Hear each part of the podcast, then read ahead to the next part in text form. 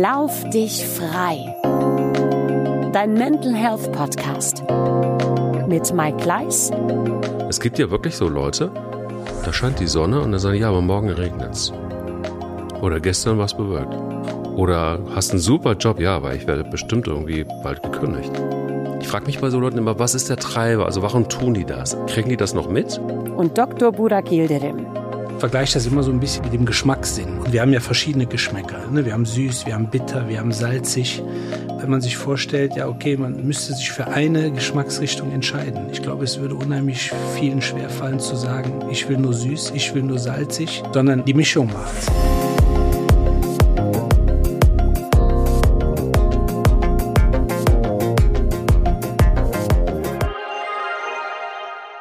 Schön ist, dass diese Folge dieses Podcasts ähm, einen fantastischen Titel hat. Passt im Grunde genommen zur Situation von Dr. Burak Yildirim, nachdem er aus Rom wieder zurückgekommen ist mit Bayer Leverkusen, knapp verloren hat. Aber ähm, jetzt wird das alles wieder aufgeholt und er erklärt uns natürlich direkt vom Platz mit zwei Verletzten, wie das geht, nämlich der Unterschied zwischen Optimismus und toxischer Positivität. Ja, das ist ja eine Einleitung immer. Oder? Das ist ja fast wie so ein Plädoyer. Ja, euer Ehren, Sie sind Euer dran. Ehren. Genau, keine weiteren Fragen. Keine weiteren das Fragen. ist eine Ihr super Zeuge. Überleitung. Äh, ja, was ist Optimismus und was ist toxische Positivität in dem Zusammenhang? Kann Ja. ich gleich sofort beantworten. Finde ich eigentlich sogar wirklich genial. Und das Ja. war nicht abgesprochen. Das stimmt. Aber wir müssen natürlich sagen, du hast gesagt, es wird alles aufgeholt. Spannenderweise zeichnen wir auf vor dem Rückspiel. ja, Ich bin gespannt, wenn wir dann Freitag äh, sozusagen in, die Ä- in den Äther geschossen werden, ähm, ob wir nicht doch irgendwie die Kurve gekriegt haben und äh, uns fürs Finale in Budapest qualifiziert haben. Aber äh, ich bin mal optimistisch. Ich bin mal optimistisch. du bist Weil optimistisch. toxisch positiv wäre, das wird schon. Stimmt. Du hast Das wäre recht. toxisch positiv. Und jetzt, aber- könnt, Ja, bitte, bitte. jetzt könnte man ja sagen, da wir ja vorher aufzeichnen, jetzt entscheidet sich, ob der Doktor recht hat oder nicht. Ja, ob er es kann, verrückt. was er uns da erzählt. Aber ob er es diagnostisch kann. Wobei man natürlich sagen muss, der Doki schießt nicht die Tore. Das stimmt. Äh, was ich äh, hoffe natürlich und auch sagen kann, wir werden eine sehr, sehr gute Mannschaft, trotz der beiden Verletzten, um die, um die es mir natürlich persönlich, und ich glaube, das kann jeder nachvollziehen, leid tut, äh, wenn man ähm, ja gesundheitlich um die Möglichkeit beraubt wird, jetzt diese letzten Spiele der Saison zu machen. Aber beide sind gut versorgt, beide werden das, äh, werden sich gut entwickeln ähm, und sicherlich ähm, gesund und munter wieder zurückkehren. Und äh, aber das kann ich sicherlich äh, versprechen. Wir werden eine sehr, sehr gute Truppe Donnerstagabend auf dem Platz gehabt haben. Was ist das? Futur, Futur 8 oder? Nein, also ich denke, ich denke, das wird Fuchur gut. 8 vielleicht. So, der ja. Fuchur, ja, genau. Ja. Oh, oh, oh, da holst du doch mal Klassiker raus. Ja, da Fuchur 8. Fuchur 8, da komme ich mit einem neuen die Film um die unendliche Ecke. Geschichte, glaube ich. Ja, total, Meine total. Wie unser Podcast, die unendliche Geschichte. Ja, das werden wir dann sehen. Das werden wir sehen. Schauen wir mal, schauen wir mal. Du bist also optimistisch. Ja, definitiv. Definitiv. Wir haben uns ja, wenn man das mal kurz äh, reflektieren darf, denke ich, in Rom äh, gut aus der Affäre gezogen. Natürlich, wenn man dort verliert mit einem Torunterschied, äh, fühlt sich das nicht äh, berauschend an. Aber es ist zumindest eine Ausgangssituation, auch von der Leistung her, die Tormöglichkeiten, die wir hatten in der Anfangsphase und vor allen Dingen auch in der Schlussphase, äh, dürfen, denke ich, optimistisch stimmen. Und äh, es wird sicherlich so oder so äh, ein sehr, sehr enges Spiel gewesen sein. gewesen sein. Es war ein Und dann, ne, ist intensives. spannend sowas, ne?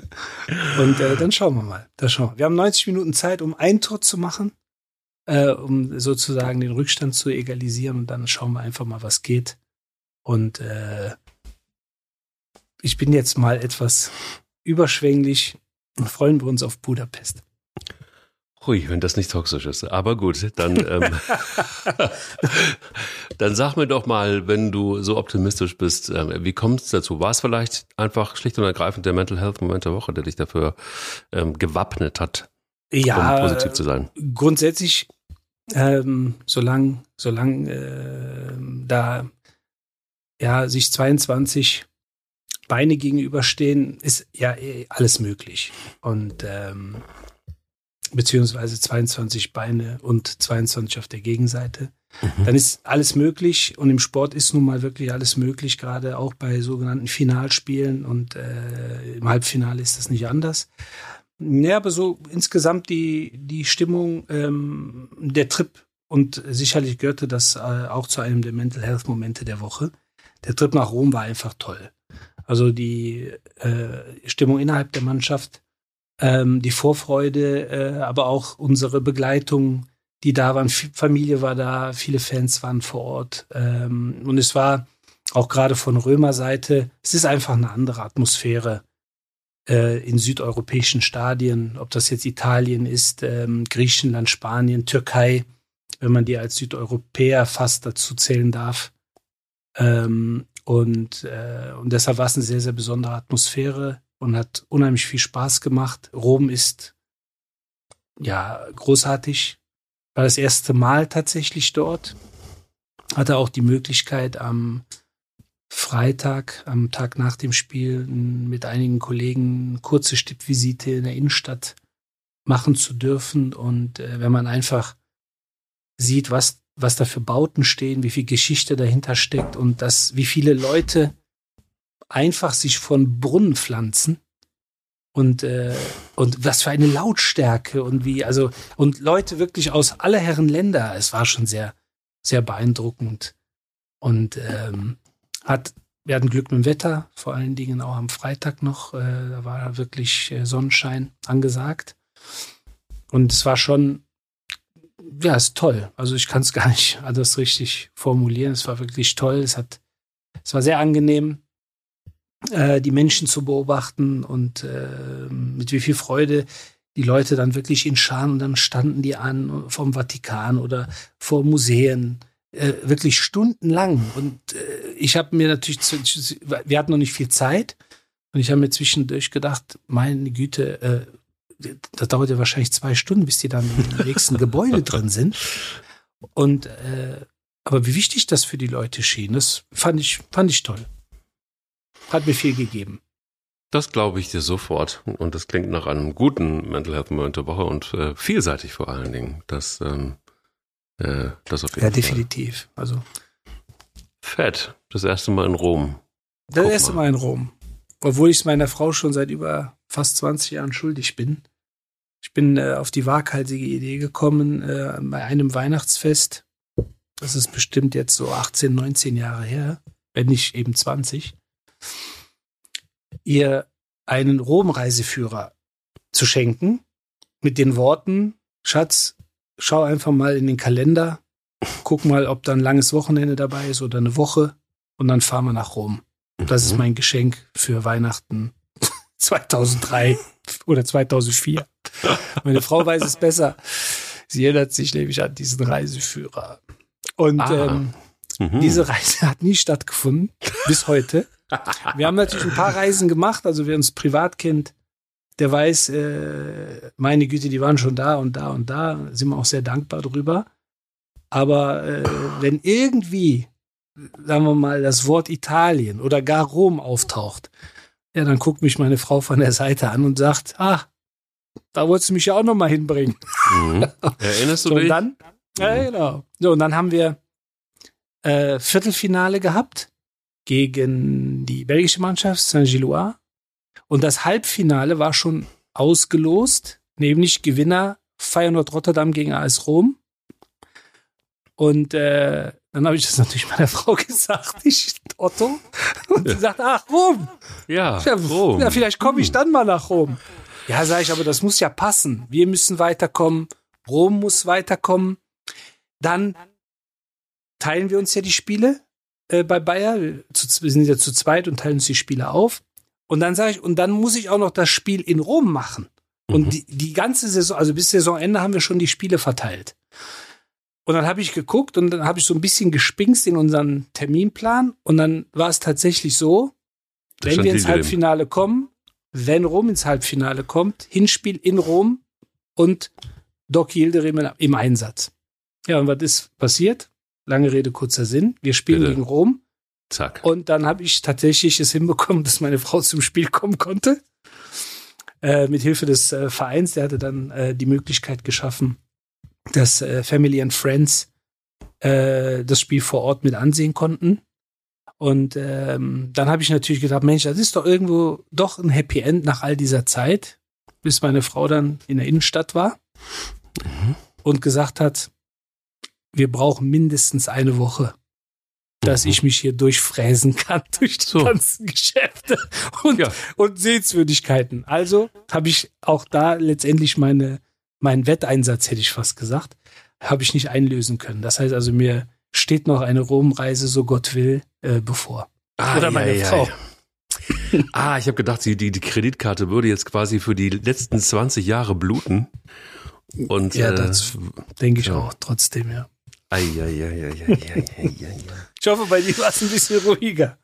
Ja, es war viel ruhiger und es war aber auch sehr traurig, muss ich sagen. Es war beides. Es war traurig und es war schön und es war ruhig und es war äh, hatte all das, weil ich habe mich, ich hatte es in der, ich glaube in der letzten Folge auch schon erzählt, aber ich habe mich äh, jetzt tatsächlich verabschiedet von meinem Großonkel ähm, und habe die Chance wahrgenommen, nachdem ich so ein bisschen Hoffnung hatte, ich hatte das ja auch erzählt, dass das vielleicht nochmal in irgendeiner Form klar geht, geht es aber nicht und ähm, dann bin ich sehr schnell, sehr spontan dahin gefahren und ähm, in Absprache mit, äh, mit seiner Tochter.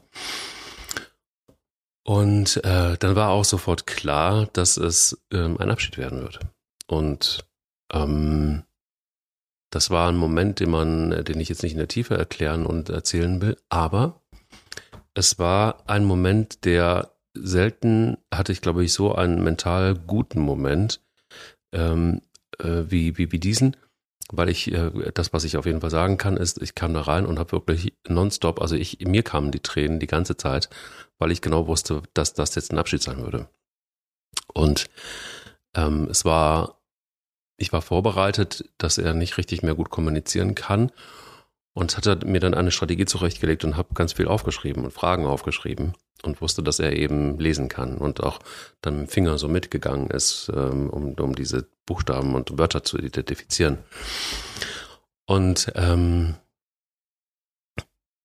dann haben wir uns da so entlang gehangelt und dann irgendwie hatte ich die ganze Zeit das Gefühl, dass er mir noch irgendwas sagen will. Und dann habe ich ihm aufgeschrieben, willst du mir was sagen? Und dann guckte er mich so an, nahm den Zettel, nahm den Kuli und schrieb sehr zittrig auf, du weißt alles. Und das war so eigentlich der Moment, wo ich dachte, ja, hat recht.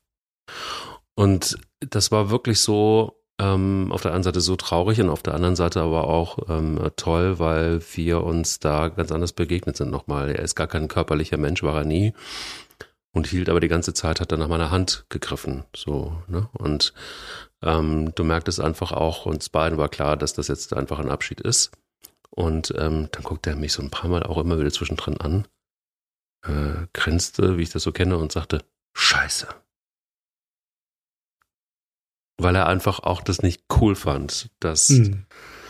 dass das jetzt einfach auch so ist, wie es ist. Also noch ähm, ist er unter uns, aber es ist eben, glaube ich, ich äh, vielleicht fahre ich tatsächlich doch noch mal hin. Aber es war auch, ähm, ja, war ein Mental Health Moment, äh, nicht nur der Woche, wahrscheinlich der nächsten Jahre. Ähm, Da Mhm. werde ich auf jeden Fall einiges mitnehmen. So viel kann ich sagen. Das glaube ich. Großer Moment. Ja, ganz, ganz großer Moment. Und alles andere als toxisch. Aber Ja. auch irgendwo optimistisch. Aber nicht äh, toxische Positivität, Positiv. davon hat es nicht. Nee, davon hat es nichts tatsächlich. Das stimmt. Aber lass uns da doch mal einsteigen. Ähm, also, ich kann nur die Literatur bemühen und die sagt, von toxischer Positiv äh, Positivität spricht man, wenn Menschen krampfhaft versuchen, jeder Situation positiv zu begegnen und keine negativen Gefühle zulassen wollen.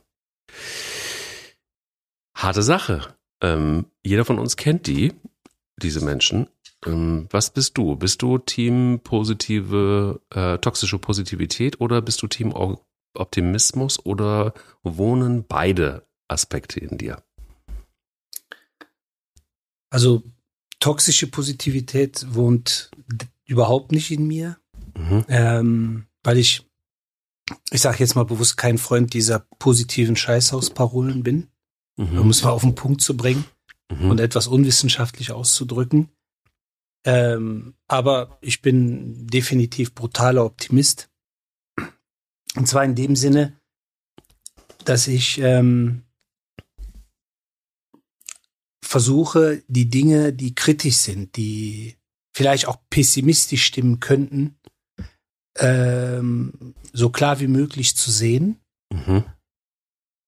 Um sie dann aber letztendlich optimistisch umwandeln zu können. Es gibt ähm, einen italienischen Philosophen, der hat, ja, der hat das meiner Meinung nach so Anfang des 20. Jahrhunderts, Antonio Gramsci mhm. hieß der, gut zusammengefasst, nämlich äh, Pessimismus des Verstandes und Optimismus des Willens, indem man letztendlich ähm, gewisse Dinge, vor allen Dingen auch Dinge, die immer um uns herum sind, also ich sage jetzt mal Tod, Krieg, Leid, Thema Pandemie. Also wir haben ja sehr viele Aspekte gehabt, alleine in den letzten drei, vier Jahren, die uns ja alle, glaube ich, so gepackt haben. Äh, man darf nicht vergessen, der Krieg in der Ukraine läuft immer noch.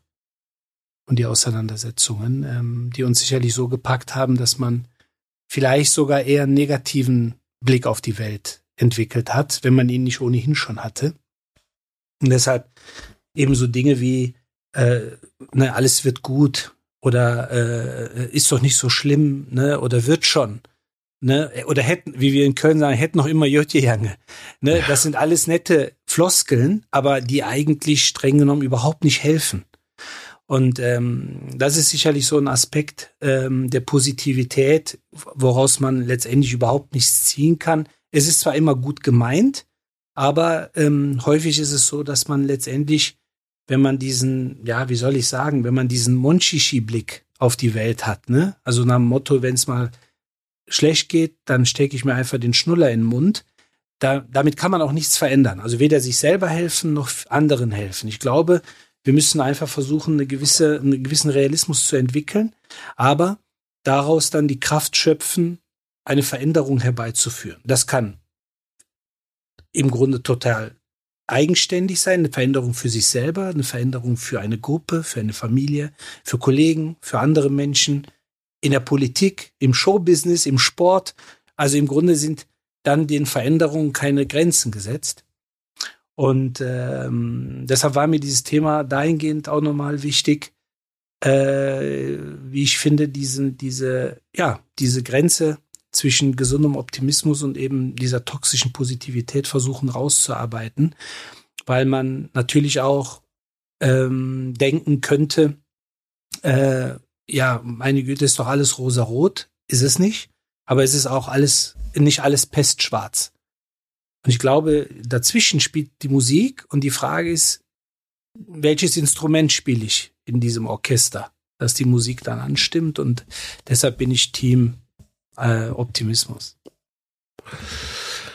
Ich finde das ganz schwierig, weil ähm, also dass Pessimismus sich negativ auszahlt auf auch die mentale Gesundheit oder irgendwie das ist irgendwie das muss man irgendwie nicht in einem Podcast erklären, ähm, aber dass eben toxische Positivität ähm, ungefähr genau dasselbe auslösen kann, dass ähm, und zwar nicht nur für denjenigen, der das der das lebt, sondern auch für das Umfeld.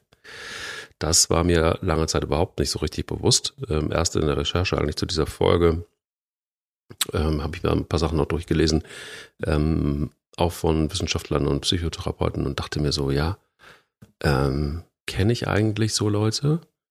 Habe ich festgestellt, ja, ich kenne so Leute. Und ich habe mich auch immer gefragt, warum nerven die mich eigentlich so?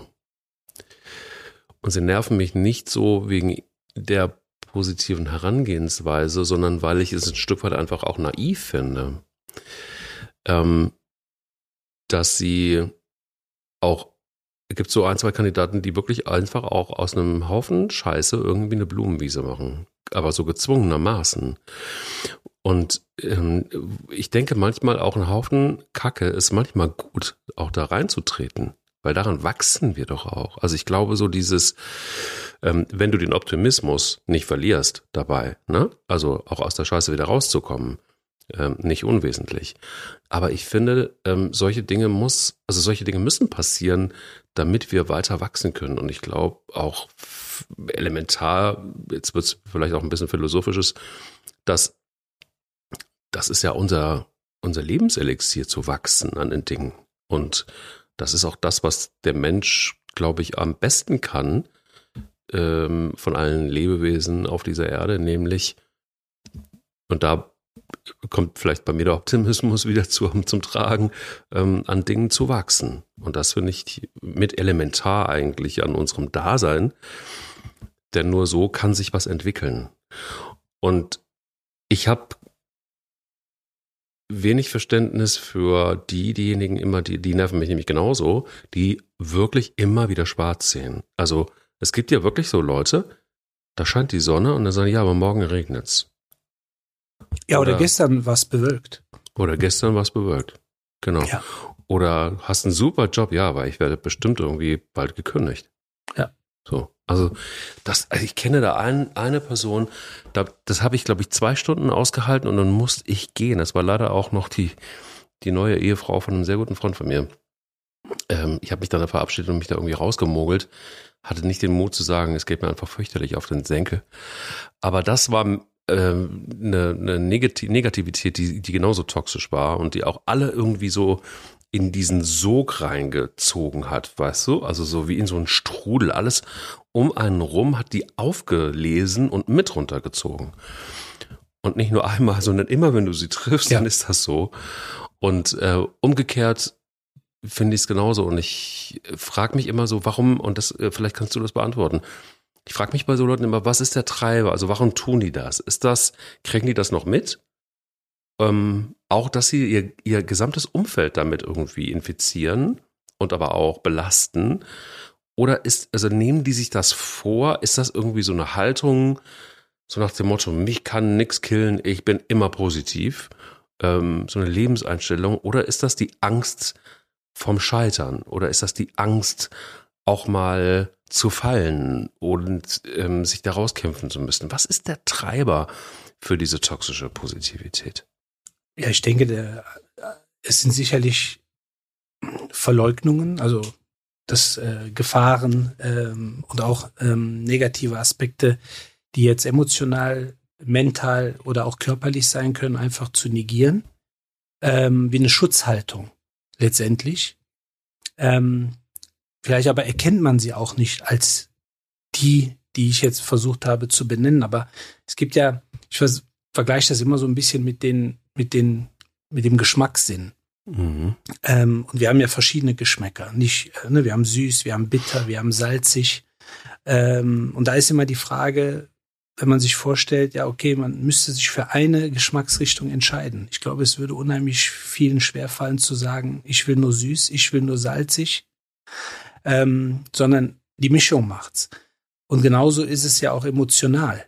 Ähm, wir brauchen Elemente, die negativ behaftet sind, Beispiel Zweifel, Unmut, Schuldgefühle, Wut, Trauer, ähm, Ärger, um erstmal diese Dinge vielleicht auch mal freizulassen und sich von denen auch zu befreien, indem man darüber spricht, indem man mal weint, indem man mal schreit, ähm, um dann letztendlich die Bedingungen zu schaffen, dass man emotional oder mental, aber vor allen Dingen auch strukturell Veränderungen bewirken kann. Weil wir ja sonst, wenn wir einseitig agieren, ob das jetzt negativ ist und alles schwarz sehen oder positiv und alles ist rosarot oder pink, ähm, dann stellen wir irgendwo auch das Denken und das Hinterfragen ein. Mhm. Und zwar unser persönliches Hinterfragen, aber auch vor allen Dingen das Hinterfragen von anderen Personen, von Systemen, von ähm, Institutionen. Und ich glaube, wenn man was verändern will, entweder die eigene Situation verändern will oder auch Gesamtsituation verändern will, weil wir sind ja, also der Mensch ist vom Mensch abhängig. Ich glaube, das ist etwas, was jeder irgendwo so für sich ein bisschen verstehen muss. Ähm, da kommen zwar viele Dinge oder auch viele, mit denen man vielleicht auch mal diese Sätze austauscht, die dann sagen, nö, ich komme alleine klar. Nee, es gibt immer Situationen, wo man jemanden braucht. Mhm. Ich kenne das im Gesundheitswesen noch und nöcher. Da mhm. sind die, ne, die größten Kerle, die ähm, flexibelsten Damen, ähm, äh, ne, Hans Dampf in allen Gassen, äh, Leben lang Sport gemacht, sich gut ernährt und auf einmal, patsch, ne, fliegt äh, ein Ziegelstein auf den Kleinzehe und man humpelt. So, und da kommt man nicht alleine raus. Und es gibt sicherlich auch andere Themen, wo es da ein bisschen äh, gravierender ist fürs Leben. Und ähm, deshalb ist es einfach wichtig, dass man Veränder also Veränderungen herbeiführt und die idealerweise, indem man auch mal Dinge, die scheiße sind, benennt, realisiert und sagt, okay, verstanden, Problem erkannt, Gefahr gebannt oder wie das so schön heißt. Und jetzt habe ich die Lösung dafür. Aber letztendlich Dinge zu negieren und äh, als äh, teilweise dann nicht real auch wahrzunehmen, das gibt's ja auch. Es gibt ja in verschiedenen Bereichen klassische Leugner. Also, ne, die leugnen, dass es bestimmte anatomische Strukturen nicht gibt, die leugnen, dass es bestimmte Viren nicht gibt, die leugnen, dass es bestimmte ähm, Lebensformen nicht gibt, also was auch immer. Aber am Ende des Tages ist die Beweislage eigentlich so erdrückend, dass man sich zumindest beim ganzen Leugnen mal die Frage stellen sollte, wenigstens, was wäre, wenn es das geben würde? Weil dann kann man einfach Taktiken, Strategien entwickeln und sagen, so, ich bereite mich darauf vor. Ich bin jetzt kein Freund von Worst-Case-Szenarien. Ja. Aber auch Worst-Case-Szenarien kann man einmal durchspielen und überlegen, okay, es ist zwar jetzt nicht der Fall, aber wir kennen das aus Film und Fernsehen, wir können das vom Hören sagen, wir können, wir kennen das aus der Berichterstattung. Es gibt für bestimmte Menschen und für bestimmte Menschengruppen gibt es tatsächlich Worst-Case-Szenarien, die sich ereignet haben. Und dann kann man auch vielleicht in einer ruhigen Minute ähm, mal da versuchen, hinabzutauchen und zu sagen, so, was passiert, wenn folgende Situation eintritt? Sozial, wirtschaftlich, gesundheitlich. Wie kann ich das eventuell vorbereiten? Wie kann ich mich dafür wappnen? Habe ich jemanden in meinem Umkreis, der mich dabei unterstützen kann? Muss ich vielleicht sogar erst diesen Umkreis schaffen? Aber jetzt habe ich die Zeit dafür, weil das Worst-Case-Szenario ist nicht eingetreten. Oh, muss aber nicht auch die ganze Zeit rumlaufen wie, äh, es gab mal einen Film The Day After Tomorrow, da, ne, da hat man nichts mehr. Sondern ich finde einfach, dass man, wie gesagt, Dinge, die schlecht sind, benennen sollte und vor allen Dingen, und jetzt kommen wir wieder zum Thema Optimismus, Dinge, die gut sind oder die man gut, ja, gut werden lassen kann, die sollte man auch benennen.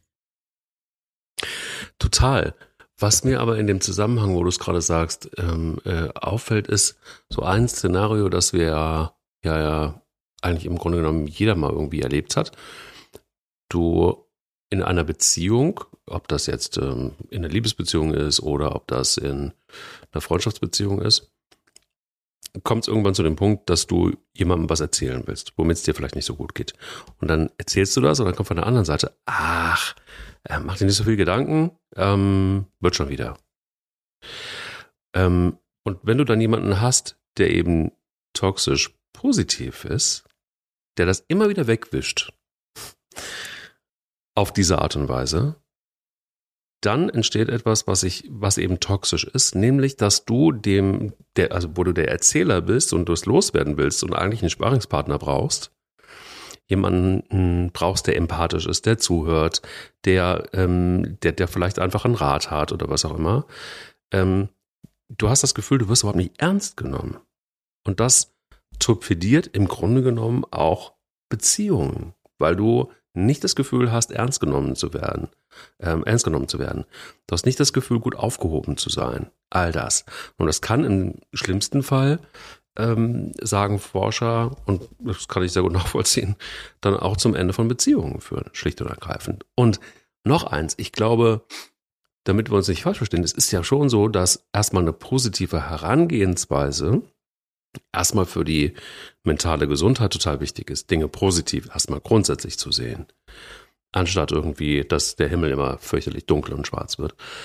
Aber ähm, dieses Missverständnis beziehungsweise auch Missverhältnis, wenn es dann in dieses Toxische kippt, das ist für Beziehungen und davon leben wir Menschen ja irgendwie. Wir leben von Beziehungen ja. den ganzen Tag. Ja. Ähm, das macht es im Grunde genommen nicht mehr richtig lebenswert, mit solchen Menschen zusammen zu sein. Und das finde ich irre, finde ich total. Ich habe da noch nie drüber nachgedacht, aber wenn man da ein bisschen einsteigt, und das hast du ja eigentlich in allen Lebenssituationen triffst du beide Lager, die Optimisten und die auch letztendlich toxisch Positiven. Ähm, ob das im Arbeitsbereich ist, stell dir mal vor, du hast einen Chef, der toxisch positiv ist. Das ist ja Wahnsinn. Also ja, du, du kommst nicht weiter. Du kommst überhaupt nicht weiter. Das nee, blockiert. Also weder, weder selber noch ja. die Company. Weil noch auch da, du musst dich am Ende des Tages ähm, egal, äh, unternehmerisch betrachtet, äh, Thema Inflation, Thema ähm, Lieferketten. Also es gibt genug Punkte, wo du dich als Unternehmen mit Problemen beschäftigen musst. Idealerweise bevor sie da sind, damit du einfach einen Plan B hast, wie es so schön heißt. Mhm. Und mache ich das nicht. Und das kann ich emotional genauso. Man kann sich emotional auf den Verlust eines Menschen vorbereiten. Ohne, dass man jetzt durch seine Familienkartei blättern muss und überlegen muss, ja, wen könnte es denn als nächstes erwischen? Mhm. Sondern einfach biologisch. So, hat man Leute in seinem Umfeld, in seinem Familienkreis, die einfach jenseits der 80 sind, ist es rein statistisch relativ wahrscheinlich, dass diese Person sterben wird. Und zwar wahrscheinlich in den kommenden vier, fünf, sechs, sieben, acht Jahren. Normal, wir wissen, du kennst ja meinen Satz dazu, wir wissen nicht, wann die Sanduhr abläuft. Ist auch gut mhm. so, weil deshalb mhm. bleiben wir auch motiviert. Ähm, aber man kann sich auf den Verlust eines Menschen vorbereiten. Dass man am Ende dann trotzdem wie von einer Welle der Trauer getroffen wird und dann letztendlich sagt, ja, aber ich habe mich doch darauf vorbereitet. Das ist völlig menschlich. Dass man dann wie ein Schlosshund weint, dass man tagelang sich dreckig fühlt und so weiter. Trotzdem kann ich mich darauf vorbereiten. Ich kann mich darauf schulen. Und es gibt ja mittlerweile äh, du hast es angesprochen, ähm, da, da, da gehen auch Beziehungen kaputt. Und das ist nicht nur Liebesbeziehungen oder äh, äh, eheähnliche Zustände, sondern äh, natürlich auch Geschäftsbeziehungen, Freundschaften. Und ähm, die Frage ist, kann ich Skills, wie ich eine Beziehung führen kann zu verschiedenen Menschen, kann ich die lernen oder nicht? Und da gibt's natürlich Ansätze. Ähm, in der großen, weiten Welt schon länger. Also in, in Japan, in überhaupt in vielen asiatischen Ländern werden, ich sag jetzt mal, Skills dieser Art, Emotionen, Engagement, Sinn erleben, Zielerreichung, Themen Gesundheit, Thema Beziehungen, wird unterrichtet. Es gibt ein sehr großes Projekt in Australien, in der weltbekannten Geelong Grammar School. Na klar. Da wird von der, genau, da wird quasi von der Vorschule bis zur Abschlussklasse haben die Kinder jede Woche zwei Stunden ähm, Unterricht zum äh, Thema ähm, Glückskompetenz. Ne, in Neu-Delhi, in Indien wird das unterrichtet. Und wenn die große weite Welt das macht, können wir das auch. Ist auch letztendlich im November letzten Jahres in Braunschweig umgesetzt worden an 16 äh, Grundschulen, die die Themen haben, Gefühle verstehen, Dankbarkeit empfinden, Hilfsbereitschaft trainieren. Weil das natürlich auch eventuell etwas ist, was gerade in den letzten Jahren hinsichtlich ähm, Isolation im Rahmen der Pandemie etc vielleicht tatsächlich zu kurz gekommen ist. Und ist es ja. Ich, meine, wir wurden ja mehr oder weniger gezwungen, Kontakte einzuschränken. Und einige haben gedacht, ja, das kann ich auch, muss ich auch auf den elektronischen Bereich übertragen, weil da gibt's ja auch Viren, ne, überspitzt formuliert. Das heißt also, es haben teilweise Menschen monatelang nicht miteinander kommuniziert, und zwar in keinster Form. Weder Textnachrichten noch irgendein Meme, noch ein Anruf, geschweige denn körperlich sich gesehen und gegenüber gesessen. Und ich denke, ähm, dass man diese Dinge einfach einbetten kann, tatsächlich so früh wie möglich und ähm, diese Skills lernen kann. Braunschweig war immer schon der Melting Pot von Wissenschaft und von neuen Tendenzen. Immer so schon. So Braunschweig war immer schon wirklich der Geheimtipp neben Bielefeld. Also das und Meisenheim am Glan. und Niederlingsweiler im Saarland. Ja. Ähm, eine, eine, einen Aspekt noch, den ich ähm, mir auch nicht so richtig ähm, klar gemacht habe im Zusammenhang mit der toxischen Positivität. Und zwar, es gibt die Theorie, dass die Menschen, die das so ein bisschen als Konzept für sich haben oder sich das äh, zu eigen gemacht haben, im Grunde genommen eigentlich wahre Verdrängungsweltmeister sind und Dinge nicht sehen wollen. Und als ich mir das so durchlas in der Recherche und auch mit dem einen oder anderen Psychotherapeuten ähm, äh, telefoniert habe dazu, die sagten mir im Grunde genommen alle dasselbe. Haben gesagt, ja, ähm, was bleibt dir anderes übrig, als Dinge zu verdrängen und dann in einer Art Ablenkungsmanöver, damit es niemand merkt, also ähnliche Struktur wie Alkoholiker übrigens das haben, ähm, dich dann in so eine Welt rein manövrierst. Also du brauchst, es gibt du, gerade die, die die Verdrängungsweltmeister sind, brauchen irgendetwas, um davon abzulenken. Also nicht nur sich selbst, sondern auch die Welt da draußen, damit ja nicht auffällt, dass sie in irgendeiner Form ein Problem haben. Und als ich mir, ich glaube, das waren äh, drei verschiedene Psychologen, mit denen ich gesprochen habe, genau, ist mir eingefallen, dass ich mal einen ganz, ganz schweren Fall hatte ähm, von toxischer Positivität und die war wahnsinnig, wahnsinnig toxisch, weil da hat ein Familienvater wirklich alles aufs Spiel gesetzt. Das war ein Mitarbeiter von mir, ähm, der als er, weiß ich nicht, glaube ich, so ein Jahr bei uns war, plötzlich, es war während meiner Zeit im Radio, er plötzlich nur noch positiv war. Ich dachte mir so, erst war ich beeindruckt und dachte so, wow, wo hat er denn plötzlich diese Power her? Hab das gar nicht gecheckt. Ähm, und das wurde immer heftiger und immer heftiger. Irgendwann hat es mich auch genervt und ich dachte mir so, okay, warte mal, will der von irgendwas ablenken? Bis eines Tages ähm, mehrere Gerichtsvollzieher vor der Tür standen und ihn sprechen wollten.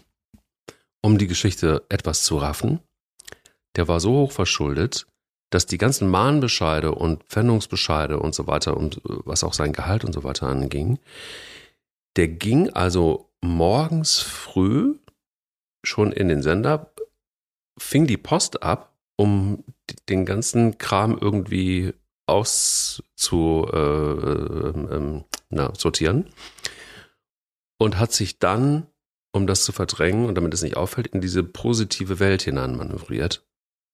Eigentlich tragisch. Und hinter dieser Positivität war einfach nichts Echtes, sondern es war eben diese Verdrängung. Und deshalb habe ich diese Geschichte jetzt auch erzählt, ähm, weil sie irgendwie auch wahnsinnig tragisch war irgendwo. Ja. Und damit hat er aber nicht nur sich selbst und deshalb eben toxisch, nicht nur sich selbst, sondern seine ganze Familie tatsächlich ähm, in eine ganz, ganz schlimme Situation gebracht. Und aber auch alle anderen drumherum, natürlich auch mich, natürlich auch ähm, die Sekretärin und, und so weiter, weil natürlich viele in Verdacht waren und plötzlich merkst du, oh, das ist, da muss ich so, äh, werde, werde ich so äh, äh, voller Energie, dass ich gegen das Mikro hau. Naja, also ähm, ein krasses schlägst Beispiel wieder sicher. um, schlägst wieder um dich. Ja? Ich schlage mich wieder um. Ja, das ist wirklich, wirklich toxisch auch manchmal. Ähm, ja, also letztendlich ein Beispiel von wahrscheinlich Millionen jeden Tag, dass Menschen einfach Dinge verdrängen und dann flüchten in die Positivität. Ja, und diese Beispiele gibt's ja äh, noch viel tragischer, gerade im Gesundheitsbereich, ohne jetzt Teufelchen an die Wand zu malen, aber wenn man eine lebensbedrohliche Diagnose bekommt ähm, und da letztendlich auch in diesen Verdrängungsmechanismus äh, gleitet, nach dem Motto, ja, es wird schon nicht stimmen, äh, ich habe mich immer gesund ernährt, ich habe mich bewegt, äh, ich war ein guter Mensch und so weiter und so fort, aber leider ist es so, dass bestimmte Erkrankungen ähm, sich nicht die Personen aussuchen, sondern sie sind halt manchmal nur mal da. Und dass man dann bewusst oder unbewusst, ich, ist natürlich immer schwierig, da in, den, in die Köpfe der Betroffenen zu gelangen, einfach bestimmte Möglichkeiten der Behandlung und auch der frühzeitigen Behandlung mhm. nicht nutzt. Mhm. Und äh, sich, ähm, ne, es gibt nun mal Dinge, ich bin, ich bin großer Fan von alternativen ähm, Praktiken, auch Techniken, Medizin an äh, und so weiter und so fort. Aber es gibt nun mal Dinge, ähm, die kann man, die kann man nicht wegrauchen und die kann man auch nicht mit einem Tee weggurgeln. Äh, sondern da gibt es nun mal auch teilweise harte Behandlungsmaßnahmen, ob das jetzt operative Art ist, ob das chemotherapeutische Art ist, etc., ähm, wo man dann sich letztendlich auch nicht verschließen darf äh, und äh, sein Heil dann nur in der, Posit in der Art positiven Denken und Beten und Meditieren und Hoffen verlieren darf, sondern das Gute ist ja, wir sind mittlerweile so gut differenziert und so gut auch entwickelt im medizinischen Bereich, dass man ja wirklich fast an jeder Ecke der Welt eine vernünftige, solide Hilfe bekommen kann. Und ähm, deshalb ist es wichtig, auch da, äh, wenn man vielleicht so diesen Drang zur toxischen Positivität hat, ähm, sich vielleicht an Leute zu wenden aus dem Familien- und Freundeskreis, wo man halt weiß, die sehen das manchmal auch ein bisschen anders und realistischer damit man vielleicht auch so ein bisschen mitgeführt wird. Weil man kann sich, glaube ich, in dieser Welt dann am Ende des Tages auch ein Stück weit verlieren. Wir brauchen, also gar keine Frage, wir brauchen, Hoffnung ist ein großer Begriff, aber nehme ich gerne. Wir brauchen so Dinge wie Hoffnung oder äh, die Fähigkeit, das Positive zu sehen, um, wenn wir uns dann tatsächlich mit äh, ja, schrecklichen Situationen und schrecklichen Lebensumständen, äh, wenn wir denen ausgesetzt werden, dass wir mit denen umgehen können. Weil es ist eine Form des Trainings tatsächlich. Ähm, ich will jetzt nicht sagen, was uns härter macht. Das ist eigentlich auch eine Floskel, äh, wenn man sie, wenn man sie so lapidar benutzt. Aber es ist einfach etwas, was uns äh, auch da wieder zum Denken und zum Gestalten anregt. Und deshalb ist es ähm, sicherlich wichtig, wenn man das vielleicht selber nicht kann, ähm, sich so anzuvertrauen, dass man Hilfe bekommt und Unterstützung bekommt und das Ganze gemeinsam schaffen kann. Ich glaube aber auch, dass es wichtig ist, ähm, dass man, dass man ehrlich zu sich ist und das ist gar nicht so einfach. Ähm, und deshalb will ich auch vielleicht an der Stelle auch mal so ein bisschen eine Lanze brechen für alle die, die sich so ein bisschen vielleicht auch wiederfinden in der Rolle ähm, ja von einer Person, die von dieser toxischen Positivität vielleicht dann doch, doch äh, betroffen ist. Denn ich habe festgestellt in der Verabschiedung von meinem Großonkel, dass ich auch äh, mal kurz da reingefallen bin in zumindest mal diese Tendenz, ähm, weil einer der Sätze, die ich ihm aufgeschrieben habe, ähm, war, du musst jetzt kämpfen weil du mir wichtig bist. Das war natürlich erstens total egoistisch, der, der falsche Satz auch in der Situation, weil ich es immer noch nicht gecheckt habe. Natürlich auch menschlich, weil man hofft. Aber ein Scheißdreck muss der, natürlich muss der überhaupt nicht kämpfen, sondern der muss das tun, was er tun möchte. Und der muss für sich entscheiden, ob er gehen möchte oder ob er noch bleiben möchte und ob er noch kämpfen möchte.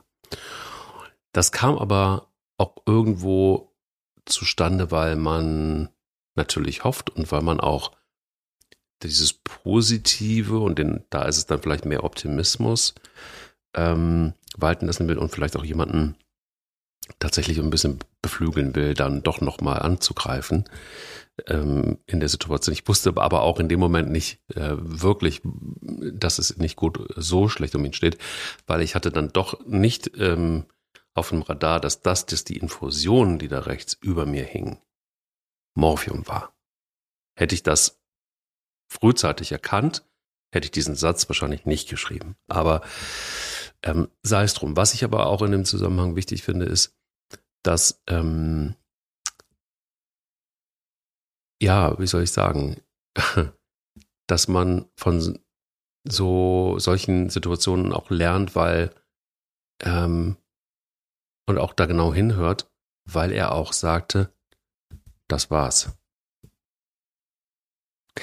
Und eben nicht, ach, das wird schon, ne? Die Floskel Nummer eins. Und eben nicht, ähm, ach, das sieht morgen schon wieder besser aus. Macht dir keine Gedanken oder so. So, der hat zwar meine Hand genommen und, und, und, und äh, äh, äh, skurrilerweise hat er mich eigentlich getröstet. Also Respekt vor so viel Kraft, die da, die noch in ihm äh, ist.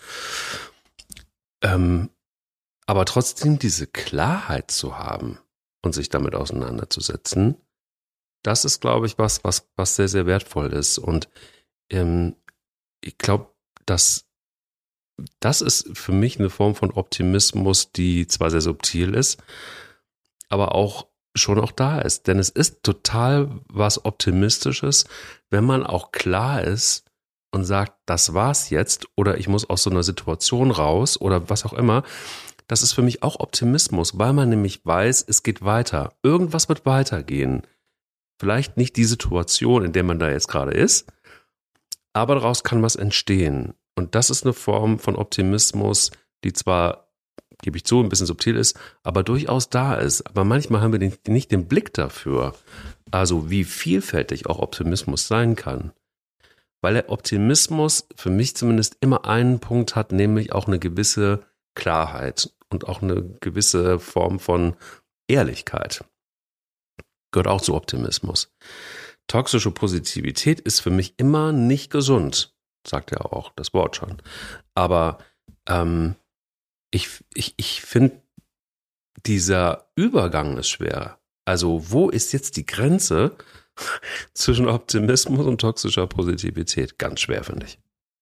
Enorm schwer. Ich glaube auch, dass man das sicherlich äh, nicht so ohne weiteres definieren kann, weil allein, wenn man sich die Definitionen, die gängigen Definitionen in der Literatur für das Wort Optimismus anschaut, ja, da denkt man, was das denn? Das ist ja Luftschlösser bauen.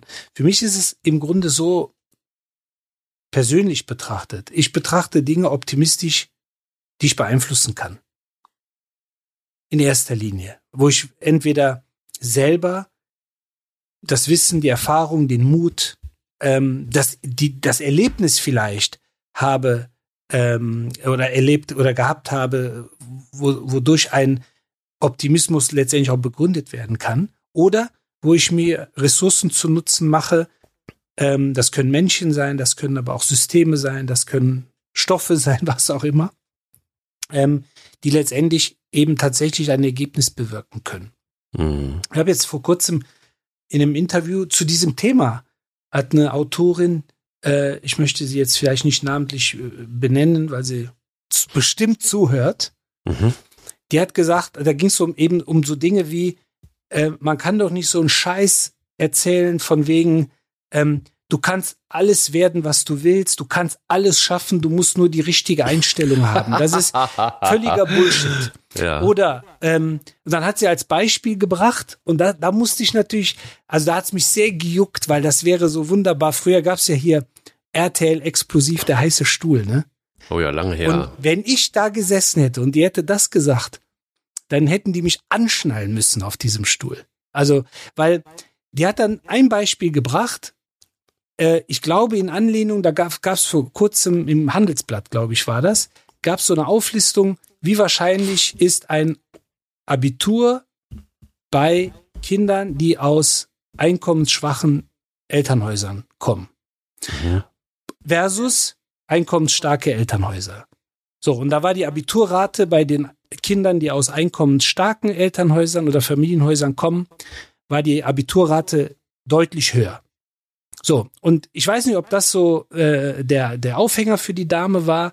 Die sagte dann in dem Interview beispielsweise so ein Scheiß wie, ähm, wenn du, äh, wenn du aus einer armen Familie kommst, kannst du alles erreichen. Das ist Bullshit. Das stimmt nicht. So, und dann habe ich mir gedacht, wer, also hört sich jetzt komisch an, ich bin der beste Beweis dafür, dass du aus armen Verhältnissen kommen kannst und ein solides Leben aufbauen kannst. Also nur mal als Beispiel, ähm, meine Eltern, nachdem sie dann Arbeit hatten, Anfang der 70er in Deutschland, waren sie natürlich mhm. postwendend nicht mehr arm. Aber die sind 1971 mit 150 Mark nach Deutschland gekommen. Mark, für die, die nicht wissen, was das ist, das ist nicht nur ein Name, das war mal eine Währung. So, und ärmer geht kaum. So, dann bin ich in die Grundschule gekommen. Jetzt kommt der nächste, das nächste Thema, wo ich die Kollegin wahrscheinlich, die hat sich wahrscheinlich dieses Handelsblatt, diesen Handelsblattartikel angeguckt. Mhm. Thema einkommensschwache Familie und Abiturwahrscheinlichkeit. Ich bin in die Grundschule gekommen. In der Grundschule habe ich genug Lehrer gehabt, die mir gesagt haben, oder meinen Eltern zu dem Zeitpunkt, ich war noch klein, ja, ihr Sohn kann nicht aufs Gymnasium. Meine Eltern wussten aber, der, der Blödmann will Arzt werden, der muss aufs Gymnasium. Hat er mit sechs Jahren geschrieben, Arzt und Fußballstar. Die, die die Folge gehört haben, wissen, was ich meine. Und ähm, okay, krass. Genau, dann bin ich aufs Gymnasium und dann wurde natürlich so am Anfang gefragt, ja, was willst du denn mal werden? Ja, ich Arzt und Fußballstar. Und ja, für Arzt brauchst du Abitur. Ja, sag ich, deshalb bin ich hier. Und ich weiß nicht, wie viel mir auf dem Weg dahin gesagt haben, ja, das mit dem Arzt klappt nicht, da brauchst du gutes Abitur. Ja, sag ich, gibt aber für mich keine Alternative. Dann habe ich das Abitur geschafft, habe ich ganz viel Medizin studiert. Ah, klappt bestimmt nicht. Dann habe ich Medizin studiert, war fertig. Da habe ich genug Leute gehabt, die gesagt was willst du denn machen? Ja, Orthopädie und Unfallchirurgie. Ach, klappt nicht. So, egal wie viel gesagt haben, klappt nicht. Aber letztendlich geht es darum, auch da stimmt die Einstellung, stimmt vielleicht der Optimismus, nämlich, dass ich gewisse Dinge die in meiner Macht liegen, tatsächlich erreichen kann. Wer will mich denn daran hindern, eine gute Note zu schreiben? Keiner. Außer ich selber. Schreibe ich hm. direkt dahin. Kriege ich eine Drecksnote. Hm. Ja, kümmere ich mich, setze ich mich auf meinen Arsch, lerne die Vokabeln, lerne die Formeln äh, und lerne äh, das Gedicht zu interpretieren. Ja, dann wird es für die für jeden Lehrer und jede Lehrerin schwierig, das nicht vernünftig und adäquat zu bewerten. So, und ist auch gemacht worden. Ich hatte natürlich auch gute Unterstützer. Ne? Nicht, dass man jetzt denkt, der ist dadurch äh, ein Dornwald marschiert, sondern ich hatte natürlich auch Menschen, die mich unterstützt haben, gar keine Frage. Aber es gab genug Leute, die versucht haben, Beinchen zu stellen. Und äh, letztendlich, äh, wenn man ein bisschen hüpfen kann, dann kann man über diese Beine hüpfen. Und deshalb finde ich, weil das war für mich kein kein, das war zu negativ, das war toxische Negativität, solche Parolen hm. rauszuhauen. Absolut. Und ich finde einfach, ähm, alles, was man wirklich beeinflussen kann, das darf man mit Fug und Recht versuchen. Wird man auf die Fresse fallen, 100 Prozent, wie lernen wir denn gehen? Als Kinder oder als Säuglinge oder als Kleinkinder, was auch immer. Klar. Wie lernen wir Fahrrad fahren? Wie lernen wir sprechen? Ne? Also ich meine, wenn man sich äh, an, an die eigenen Kinder erinnert, wie die angefangen haben zu sprechen, da waren Wörter dabei, wo man sich gedacht hat, ey, die gibt's in keinem Zeichentrickfilm. Habe ich noch nie gehört. Aber warum? Ja, man versucht irgendwelche Buchstaben, die man erst von Mutter und Vater hört, gegebenenfalls von Geschwistern, irgendwie nachzulallen.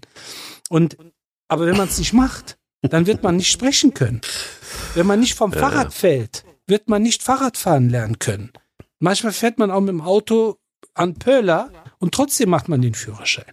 Also dafür gibt es einfach genug Beispiele und ich glaube einfach, ähm, für mich persönlich, und deshalb sage ich das auch meinen Kindern, es gibt Theor es gibt nichts, was man nicht erreichen kann, außer man glaubt nicht daran.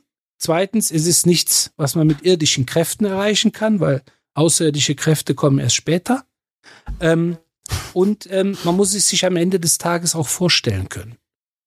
Und ich glaube, dieses Thema Vorstellungskraft, das geht uns oft ab, dass man sich gewisse Dinge einfach nicht vorstellen kann weil man entweder nicht dran glaubt oder weil man nicht den nötigen Optimismus hat. Ja, ich glaube, dass, ich glaube, es ist genau richtig, was du sagst. Vor allen Dingen der Optimismus fehlt. Also ein gesunder Optimismus, auch wieder so eine Floskel, was ist das schon? Ähm, aber wir sind ja in einem Mental Health Podcast, insofern äh, stimmt das Wort dann auch wieder oder der Zusatz gesunder Optimismus ähm, weil ich glaube, dieser gesunde Optimismus ist etwas, was uns Menschen überhaupt erst zum Leben bringt oder auch dauerhaft lebendig macht ähm, und auch gesund übrigens ähm, werden lässt oder, oder, oder bleiben lässt. Ich kenne das hundertprozentig, ähm, jetzt nicht ganz so extrem wie du, aber ich äh, weiß, ich hatte eine Situation, ich wollte immer Moderator werden. Ich wollte immer Moderator werden. Irgendwie, mein Papa hat beim Radio gearbeitet und ich saß da irgendwie immer auf seinem Schoß. Der hat nie moderiert, aber ich fand diese Moderatoren fand ich immer super. Und ähm, das war auch für mich ganz klar, dass ich das werden wollte und musste. Und ähm, dann hatte ich dann, um das alles etwas kürzer zu machen, hatte ich die Chance bei so einem bei dem ersten Privatsender damals in der Region, ähm, hat der Pro, ich habe den Programmdirektor so lange genervt, bis er gesagt hat, okay, dann mach einfach mal. Ich gebe dir jetzt einfach mal die Nachtsendung, da kann da hört eh keiner zu, das kannst du machen. Und ähm, das habe ich dann auch gemacht und dann ähm, war da der CVD noch im, äh, im, im, Raum hinter mir, hinter der Glasscheibe, Harry. CVD Harry, musst du mir jetzt erklären. Als Chef vom Dienst, Entschuldigung. Chef vom Dienst. Genau, der also immer noch so ein bisschen die, die, die, die, die ganze Kontrolle hatte über das, was da über den Ether geblasen wurde. Der Programmdirektor war nicht mehr da. Der ging und der wollte sich auch nicht mehr anhören. Das, war für ihn unerträglich alles fragte sich auch, was habe ich da getan? Da habe ich den Typen da irgendwie ans Mikrofon gelassen mit, äh, alt war ich? 17, 18. Oh. Und äh, Harry und ich waren alleine da. Und ich war so furchtbar aufgeregt. Und dann gibt es ein Ding, das nennt sich Aircheck. Das heißt, du nimmst deine Sendung auf. Früher war das auf Kassette, wurde das aufgenommen. Immer wenn das Mikrofon anging, wird mitgeschnitten, geht das Mikrofon wieder zu, stoppt das. Das heißt, du hast komprimiert, dann alles nur das ganze Wort äh, mitgeschnitten. Und, und ähm, Harry erzählte mir dann, dass der Programmdirektor, der sich den Aircheck angehört hat, zu Harry gegangen ist und gesagt hat, Harry, ist, der ist ja so furchtbar schlecht. Das wird nichts. Ich nehme den raus wieder. Ist, also ich habe den zwar eine Woche jetzt versprochen, Nachtsendung, aber wir nehmen den raus. Das, selbst die, die paar, die dann nachts noch zuhören, ertragen das nicht. Also es kann nicht. Und dann sagte Harry, lass mal, lass mich das mal machen. Ich bin optimistisch. Der packt das. Und der wird richtig, richtig gut. Und dann hat der Programmdirektor gesagt, okay, machen wir einen Deal. Du kriegst den hin, sonst fliegt ihr beide. Und darauf hat auch nett. Sehr nett, sehr human, sehr empathisch und äh, sehr optimistisch auch. Ähm, und Harry hat gesagt, ja, ist klar, machen wir. Und dann haben wir angefangen zu arbeiten und der hat mir mit seinem Optimismus, nicht mit seiner toxischen Positivität, tatsächlich Leben eingehaucht. Und ich wurde mhm. besser. Und am Ende der Woche war es dann so, dass der Programmdirektor sagte, kannst jetzt auch mal tagsüber was machen. So. Ähm, aber das war der Grundstein im Grunde genommen von all mal all dem, also auch, dass wir jetzt hier sitzen und einen Podcast machen im Grunde genommen, wenn man will. Das war aber dieser eine optimistische Moment und ich glaube, und deshalb erzähle ich die Geschichte nicht, weil Opa was von früher erzählt, sondern ähm, weil, weil ich einfach sagen will, manchmal sind es wirklich einzelne Momente, die entscheidend sind für ein ganzes Leben. Und die basieren nur auf Optimismus. Und deshalb ist das so wichtig, wohingegen toxische Positivität alles zerstören kann. Auch sogar eine Beziehung. Und man muss es ja nicht so dramatisch machen, aber ich finde, das ist total krass, dass man eben wirklich an so kleinen Marken im Leben entscheidet sich so wahnsinnig viel. Und deshalb ist, glaube ich, einfach auch dieser Unterschied zwischen Optimismus und toxischer Positivität so irre, irre wichtig. Ich denke, dass toxische Positivität Optimismus zerstören kann. Uh.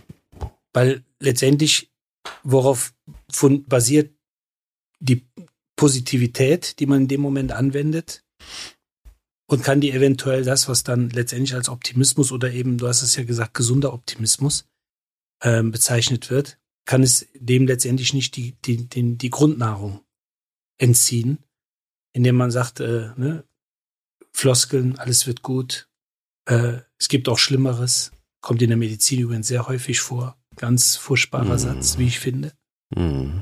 Und ähm, und wenn man letztendlich das einfach so laufen lässt und nicht versucht, das zu beeinflussen, zu verändern, zu verbessern, ähm, dann entzieht man vielleicht sich selber auch eben der Möglichkeit und der Option, optimistisch zu sein. Ähm, und deshalb ist es, ist es eine Haltung, es ist äh, eine Einstellung, gar keine Frage. Aber ich glaube, ähm, dass man im Hinblick auf das eigene Seelenheil vielleicht auch tatsächlich versuchen muss, äh, sich dem zu entziehen, um nicht zu sagen, äh, detox yourself. Oh. Oh. Mein lieber Freund, du solltest so Moderator werden, weil jetzt hat äh, Dr. Yildirim hat im Grunde genommen eine Brücke geschlagen zur nächsten Folge schon. Gut, ne? Ich bin sehr, sehr beeindruckt. Vielen Dank. Die nämlich Detox Yourself heißen wird. Und was das bedeutet, verraten wir euch in der nächsten Folge. Danke dir für heute und für diese hervorragende Überleitung ins, äh, in, die, in die nächste Folge schon, in die nächste Woche hinein. Und ähm, hoffe, dass ihr gegen Rom gewonnen habt. Ja, das hoffe ich auch. Und äh, dann können wir jubeln und uns aufs Finale vorbereiten. Und äh, ich habe gedacht, dass der Chef vom Dienst einfach sagt, hör mal, nenn dich doch einfach Domian. das wäre doch auch eine Option gewesen. Richtig, Weil dann wärst, oder du nicht, dann wärst du nicht im Tagesgeschäft aufgetaucht. Das Von stimmt. daher- Oder, oder Nachtfalke. einfach. Nachtfalk ist auch schön. Ja. Ist auch schön. Nee, besten Dank, ich freue mich. Gute Woche. Drück uns Gute die Woche Daumen. auch dir. Die ganze Zeit schon. Wir werden berichten. Ja, auf jeden Fall. Bis bald, mein Lieber. Ich freue Bis mich. bald. Tito. Ciao. Lauf dich frei. Dein Mental Health Podcast. Eine Produktion von Goodwill Run.